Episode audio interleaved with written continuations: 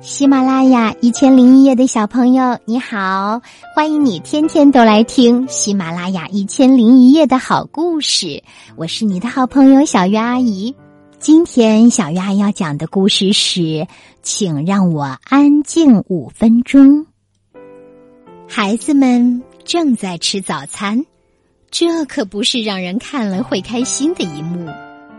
庞太太从厨房的柜子里拿出餐盘，把茶壶、牛奶罐、她最喜欢的茶杯、涂了橘子果酱的烤面包片儿，还有昨天吃剩的小蛋糕放进餐盘里，再把报纸塞进口袋，偷偷的往门口走去。妈妈，你端着餐盘要去哪儿？罗拉问。嗯，去浴室。庞太太回答：“为什么？”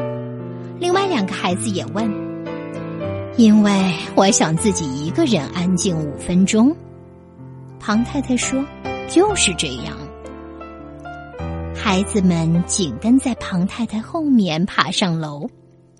莱斯特问：“我们可以去吗？”“不行。”庞太太说：“不能跟过来。”那我们要做什么呢？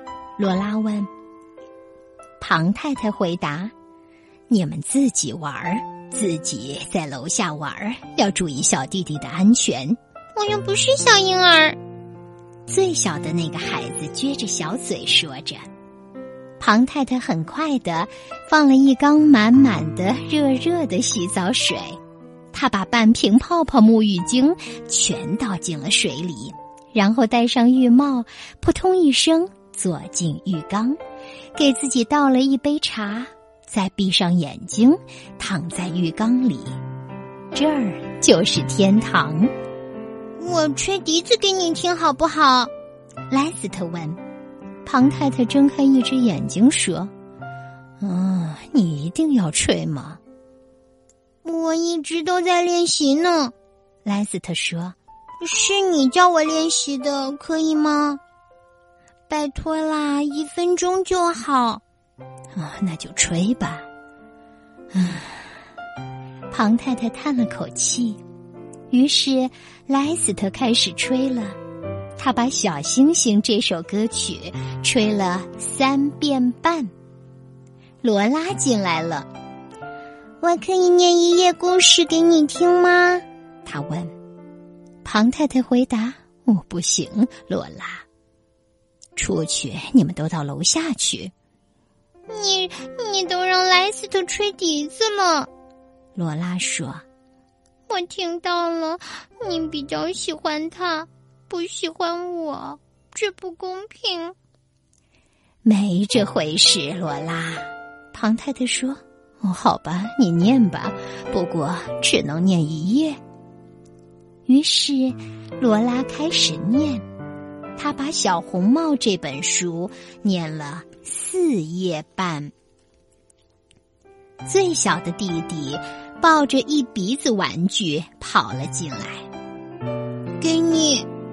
他微笑着把玩具一股脑全都丢进了水里。哦，谢谢你，小宝贝。庞太太有气无力的说着。我可以看报纸上的漫画吗？罗拉问。我可以吃那个蛋糕吗？莱斯特问。可我可以和你一起泡水吗？小弟弟问。庞太太发出“哦，哇”的无声叹息。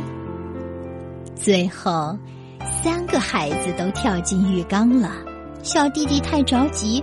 连睡衣都忘了脱。庞太太走出浴缸，她擦干身体，穿上浴袍，准备走出浴室。你现在要去哪儿，妈妈？罗拉问。哦，去厨房。庞太太说。为什么？因为我想自己一个人安静五分钟。庞太太说。就是这样。然后他走下楼，在孩子们还没有下楼以前，他安安静静的度过了三分又四十五秒。然后呢？然后的一分十五秒钟，依旧是属于庞太太的吗？还是还是孩子们又来了呢？如果你的爸爸妈妈想安静五分钟，你会自己安静的用这五分钟来做些什么吗？好，这个故事小鱼阿姨讲完了。如果你有属于自己的答案。别忘了，在我们的收听平台上给小鱼阿姨留言。你可以发邮件到四二七六六五幺四的 QQ 邮箱，或者是在喜马拉雅小鱼阿姨节目的留言板上跟我说你的心里话哟。嗯，谢谢你，小鱼阿姨喜欢给大家讲故事。所以呢，除了在喜马拉雅的一千零一夜每个星期会听到小鱼阿姨讲一到两次故事之外呢，你还可以在喜马拉雅上搜索“小月阿姨”四个字，你就会发现，哇哦，小月阿姨讲了那么多的故事呀！绘本呢都集中在一起，有一个绘本专辑。此外呢，还有古诗的专辑、国学的专辑，还有一些优秀的长篇儿童小说，那是小鱼阿姨特别钟爱的部分。